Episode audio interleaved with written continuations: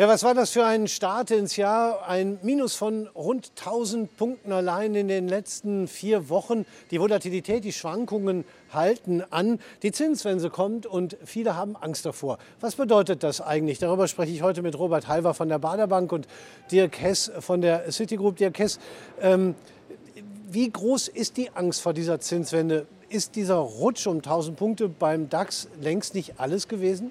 Das ist schwer zu sagen. Wir haben uns ja genau über dieses Thema unterhalten. Wir sagten damals, Achtung, die 15.800 ist sehr, sehr kritisch. Wenn es da durchgeht, dann ist der Weg erstmal bis zur 15.000 frei. Das ist genauso gekommen und da gab es erstmal ein Halten. Dann hat sich der Markt wieder ein bisschen beruhigt, mal ein bisschen sondiert und mal gesehen, wie schlimm wäre es denn eigentlich, wenn die Zinsen jetzt steigen? Weil in der Historie oder aus der Historie heraus sind ja erste Zinsschritte eigentlich nie das große Thema. Es ist vielleicht mehr das Zeichen, dass jetzt wirklich Schluss ist mit der Politik des billigen Geldes. Und der Markt hat sich schon wieder deutlich erholt. Wir sind bei 15.500 mehr oder weniger. Das heißt, wir haben viele oder vieles von dem, was wir verloren haben, schon wieder zurückgeholt. Wobei es wird schwer werden einzuschätzen, wo es in den nächsten Wochen hingeht. Ja, also worüber reden wir eigentlich, Robert Halver? Die Zinsen werden ja so, so sag ich mal, im sehr, sehr kleinen Bereich nur verändert. Äh, ist die Angst größer als das, was dann wirklich kommt? Ja, Sie sprechen es genauso aus. Wir sind ja jahrelang verwöhnt worden von der Liquiditätshotze, von billigem Geld. Ja, die Sonne hat nur gestrahlt. Auf einmal sehen wir ja ein paar Gewitterwolken auf uns zukommen. Das ist aber normal. Es regnet selbst in Florida, sage ich immer. Ja.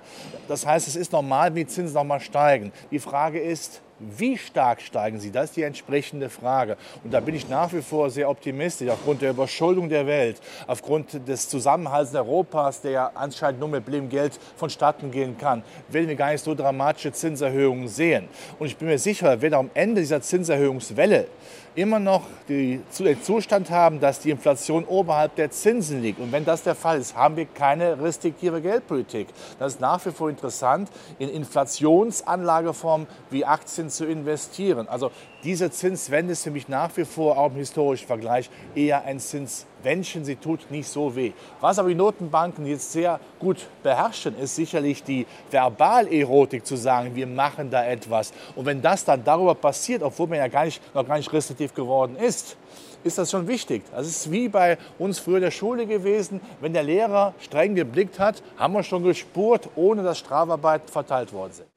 Also die Frage, die Sie gerade aufgeworfen haben, ist in der Tat interessant. Wie weit werden denn die Zinsen steigen müssen, damit man das Ganze in den Griff bekommt? Und werden es die Notenbanken schaffen, das marktschonend umzusetzen? Was ist Ihre Meinung? Sie müssen es marktschonend umsetzen. Wir können nicht einen Crash gebrauchen im Aktienmarkt, der ja sofort auf die Konjunktur ausstrahlt. Das haben wir 2008, 2009 gesehen. Das zu wiederholen wäre ja nun wirklich dumm, um es so zu sagen. Das heißt, man wird etwas machen nach dem Motto, der Weg ist das Ziel an das Publikum gerichtet, wir machen ja etwas, aber dieses, was man macht, reicht ja nicht wirklich aus, um die Inflation nach unten zu bringen. Davon abgesehen, dass die Inflation ja vor allen Dingen angebotsseitig betrieben ist. Rohstoffknappheit, Transportengpässe und nicht von einer überhitzten Konjunktur kommt. Dann kann eine Notenbank nichts machen. Sie kann nur die Zweitrundeneffekte einigermaßen bekämpfen.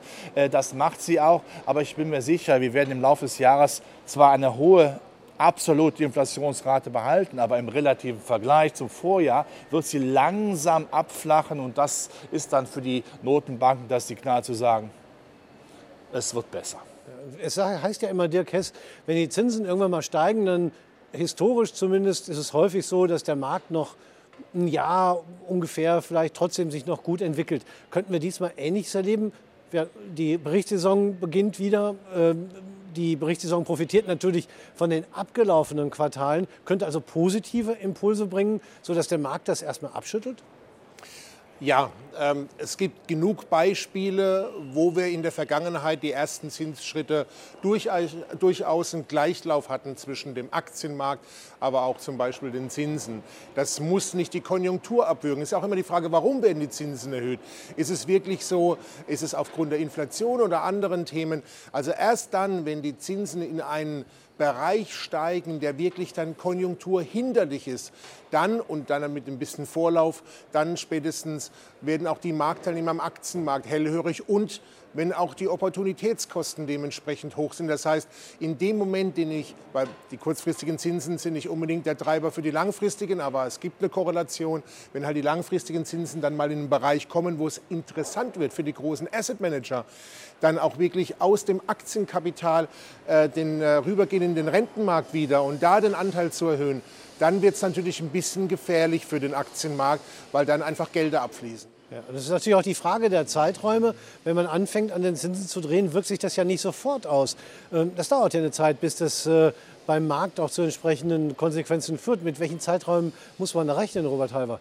Ja, wenn wir davon ausgehen, dass wir bis Ende 2024 eine gewisse restriktive Phase haben, die aber, das muss man dazu sagen, selbst wenn man die schlimmsten Vermutungen äußert, dazu, dazu führt, dass wir immer noch im Euroraum und in Amerika in Liquidität ersäuft werden, immer noch mehr Liquidität haben äh, im Vergleich zu vor der Corona-Krise muss man da keine große Angst haben. Ich glaube, auch die US-Notenbank äh, legt Wert darauf, das schnell durchzuziehen. Dem Motto, wer schnell anfängt, ist auch schneller durch. Vielleicht sogar eine 50-Basispunkt-Zinserhöhung im März schon zu machen, damit man einfach sagt, so, jetzt bereinigen wir das Ganze mal, aber dann auch andeutet, wir werden nicht in dem äh, Tempo weitermachen. Und wenn ich mal jetzt für mich dann halt kalkuliere bis Ende 2024 in den USA wie, und in Europa für die EZB, was am schlimmsten Fall kommen kann, dann muss man immer noch sagen, wenn die Inflation, ich habe es eben schon gesagt, oberhalb der Zinsen ist, spricht das immer noch für eine Sachkapitalanlage, die man hier äh, im Aktienbereich natürlich findet. Die Zeit müssen wir durchhalten. Entscheidend ist, dass die, dass die Anleger merken, die bellen sehr laut, die Notenbanker, aber richtig beißen wollen sie nicht. Sie haben den Maulkorb immer noch an. Das ist die Kunst der Diplomatie jetzt. Und ich muss immer schmunzeln, wenn Herr Paul, der macht das toll, der US-Notenbankchef, äh, etwas sagt, ohne es aber so zu meinen. Also ein Motto, ich hebe den äh, Daumen, ja, aber im Grunde genommen ist es trotzdem anti-autoritäre anti Erziehung. Also diese Angst vor dieser Zinswende, ein gewaltiger Sturm, der uns zukommt. Nein, es gebar der Zinsberg und gebar eine Zinsmaus. Trotzdem hört man ja, Dirk, aller Orten, dass es jetzt nötig ist, dass Anleger sich neu orientieren müssen, weil jetzt vielleicht andere Regionen, andere Branchen gefragt sind äh, und Hightech zum Beispiel vielleicht eher Schwierigkeiten bekommt. Ähm, ist das aus der Luft gegriffen oder sollten Anleger das ernst nehmen? Ja, aus der Luft gegriffen. Die äh, ich sage mal, die Tech-Werte haben ja schon deutlich konsolidiert. Also von daher ist ja die Frage, bleibe ich da investiert oder gehe ich jetzt halt in, in, in, gehe ich in Werte oder gehe ich in Wachstum? Am Ende des Tages ist die richtige Mischung die entscheidende. Es sind ganz sicher die letzten zwei, drei Jahre Werte, die rein wachstumsgetrieben sind, stark nach oben gepusht worden. Die haben auch stark nachgelassen. Aber ich würde die nicht komplett aus dem Depot verbannen wollen weil man, da gibt es ganz, ganz viele Perlen noch darunter, weiterhin welche, die die Wachstumsstory ja weiterschreiben. Man darf auch nicht vergessen, die Gewinnmarge gerade bei diesen wachstumsgetriebenen Werten sind ja wesentlich höher als bei der Old Economy. Das heißt, die müssen nichts groß produzieren in der Industrie, sondern die haben ganz andere Margen, ganz andere Möglichkeiten. Von daher ich nicht von dem einen Bereich in den anderen Bereich gehen, sondern vielleicht ordentlich mischen und eine eine gute Depot, ausgewogene Depotmischung haben zwischen dem, was von beiden oder von, von beiden Teilen, was gerade profitiert. Man darf nicht das eine verteufeln das andere gutheißen. Es gibt zu viele Chancen momentan, gerade bei den in Anführungszeichen geprügelten Werten. Da sind noch ganz viele Wachstumsstories absolut intakt und die jetzt ähm, letztendlich aus dem Depot rauszunehmen, denken zumindest, wenn wir unsere Umsätze sehen, auch unsere Anleger, wäre ein Fehler. Die Märkte müssen dann sicher diese Zinswende auch mal verdauen. Nochmal, wenn man nur strahlenden Sonnenschein hat und dann passiert was, der Regen kommt, ist man zuerst mal verdutzt. Auch die vielen Neuaktionäre, die kennen ja nur die Happy Hour der Aktienmärkte. So, wenn aber diese Phase vorbei ist, sich nochmal mit dem zweiten sieht man besser. Ich sage das hier auch bei NTV, ja. Wenn man mit dem zweiten Blick dann nochmal drauf schaut, dann sagt man, die Geschäftsmodelle, die müssen stimmen. Wenn die stimmen im Hightech-Bereich, warum sollen die Werte abgestraft werden? Natürlich, wenn sie nicht stimmen, wie man das letzte Woche vor einigen Tagen bei Facebook oder wie es Meta gesehen hat, dann kommt auch der Sensemann. Das ist ganz klar. Also auch für irgendwelche Werte, die jetzt auf Plattformen äh, in Amerika hochgejubelt werden, dafür ist die Zeit vorbei. Ja, also die neue Sachlichkeit ist schon da. Die Spreut trennt sich vom Walzen, aber wenn die Qualität da ist, wird auch Hightech gekauft. Und wenn wir dann davon ausgehen, dass Omikron in diesem Jahr, da nicht sind wir im anderen Thema kurz, aber dass man das besser im Griff hat, dann werden ja auch die konjunktursensiblen Werte wieder gefragt sein und die sind ja ohnehin nicht so teuer bewertet, also Value, diese Value orientierten Werte, die nicht nur äh, dann Wachstum sind. Aber die Mischung, da hat der Dirk vollkommen recht, ist wichtig. Also jetzt nicht sagen, jetzt schwenke ich komplett um. Nein, das ist Aprilwetterhaft, was wir haben. Mal, mal läuft das, mal läuft das. Aber beides muss immer betrachtet werden. Value wird ja immer schnell mal so gesagt, äh, äh, wertorientiert. Was heißt das eigentlich genau? Aktien, die wenig schwanken oder was ist damit gemeint? Es gibt viele äh, Value-Definitionen. Ich sage mal eins, das Geschäftsmodell. Wenn man mich nachts um 2 Uhr wecken würde, dann würde ich fragen, Robert, welches Modell hat dieser Wert und ich kann das mühelos darbieten, dann ist es ein Value-Wert der Motto, da stimmt auch etwas dran. Das hat Substanz. Ja? Es können auch dividendenstarke Werte sein. Das ist ja auch keine, wir haben bald wieder Dividendensaison, das ist ja auch nach wie vor sehr schön zu sehen, dass man ja auch ein Zubrot bekommt neben Kursgewinn möglicherweise das ist dann äh, die Substanz, die da ist. Also nicht nur die schöne Vision, da kommt irgendwas was Wunderbares auf uns zu. Da sitzt da oben eine dicke Taube, aber wenn ich die erreichen will, da fliegt sie weg. Dann lieber den gut genährten Spatz. Ja, der Spatz in der Hand besser als die Taube auf dem Dach. Kurz zusammengefasst, äh, können Trader das auch für ihre Strategie umsetzen, so ein Sprichwort, oder beziehungsweise so eine solche Strategie? Ich glaube schon. Ähm gerade jetzt in der Berichtssaison, aber jetzt muss man natürlich unterscheiden, ne? gehe ich von Tradern aus oder von Investoren, die Hebelprodukte mit einsetzen und auch Zertifikate mit einsetzen.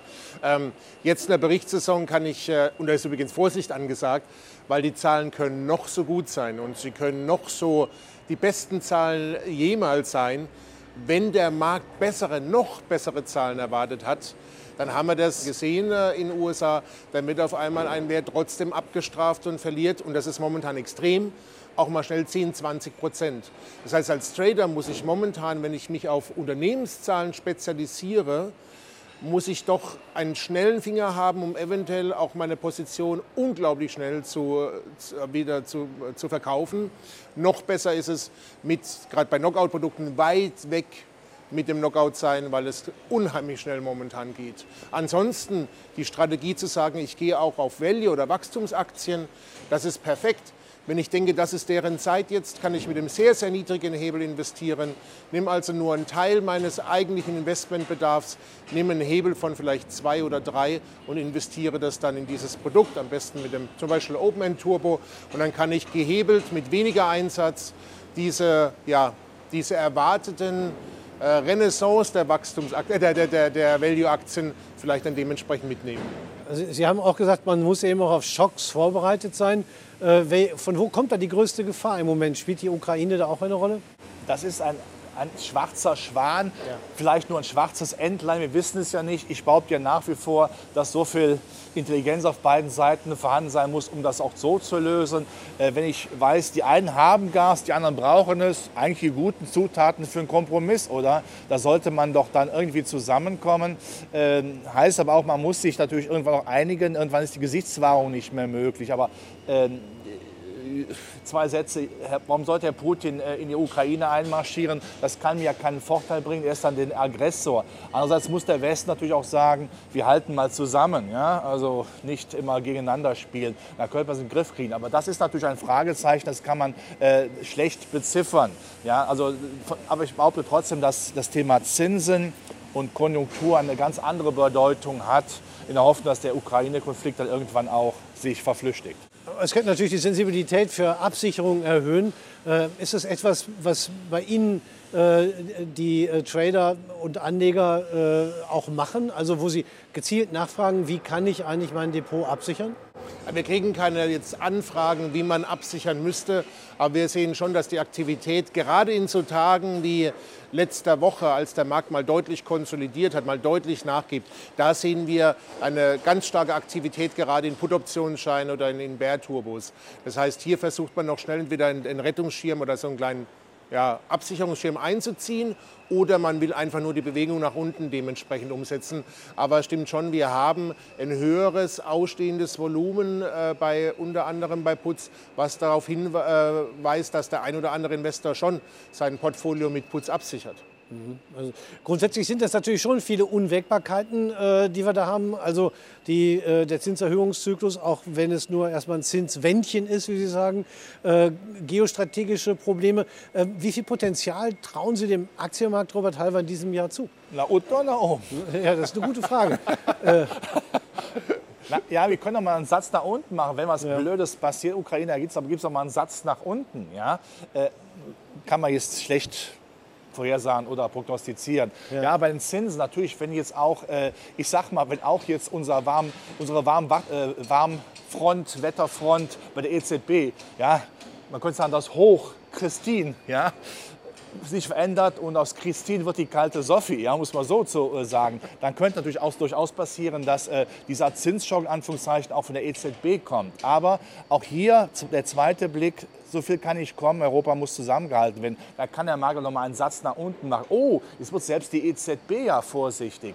Aber wie, um wie viel wird es denn in der Realität vorsichtig? Ich kann ja viel sagen, aber ich muss ja auch umsetzen. Und äh, so viel wird da nicht kommen. Ich habe den Eindruck, dass man ja in keinster Weise die Absicht hat, die FED zu überholen. Noch nicht mal auf eine, auf, eine, auf eine Linie mit ihr zu legen, weil man ja auch vielleicht eher einen schwachen Euro haben will, weil es ja den Export fördert. Die FED, die US-Notenbank, muss nur für Amerika Geldpolitik machen, die EZB für alle Euro-Staaten. Und sie wird für den schwächsten Euro-Staat, ohne des Namens zu nennen, natürlich dann äh, eine lockere Zinspolitik weitermachen müssen. Ging es nur nach Deutschland, hätten wir längst ganz andere Zinsen. Aber es gibt eben andere Länder, die nach wie vor diese massive Unterstützung brauchen. Ergibt sich daraus nicht auch eine Chance für europäische Aktien, Dirk Hess, äh, gerade weil die EZB die FED mit großer Wahrscheinlichkeit nicht äh, überholen wird, sondern eben immer hinterherhängt? Und gibt es da nicht so ein zeitliches Fenster, das man nutzen kann, was den europäischen Aktien hilft?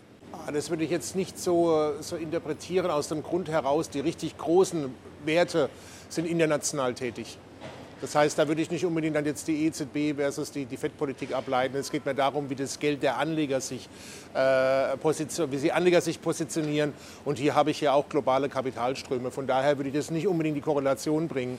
Ähm, aber der, der Markt hat schon ein bisschen Luft nach oben, dadurch, dass er auch ja ordentlich konsolidiert hat. Ich meine, die alten Höchststände von 16.200, 300 in dem Bereich, ähm, die, da haben wir jetzt noch gute 5 Prozent. Auf jeden Fall mal Potenzial nach oben, aber wir haben auch ein ordentliches Rückschlagspotenzial, das darf man nicht vergessen. Also die 14,5 kann durchaus erreicht werden, da ist noch gar nichts Schlimmes passiert.